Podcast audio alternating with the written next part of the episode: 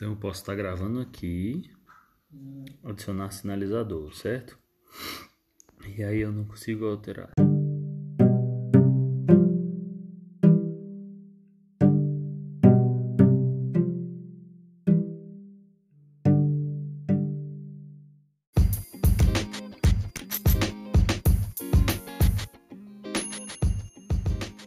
Aí eu posso voltar a gravar depois e vamos ver se ele vai continuar naquela mesma gravação. Hum? Fala com mais alguma coisa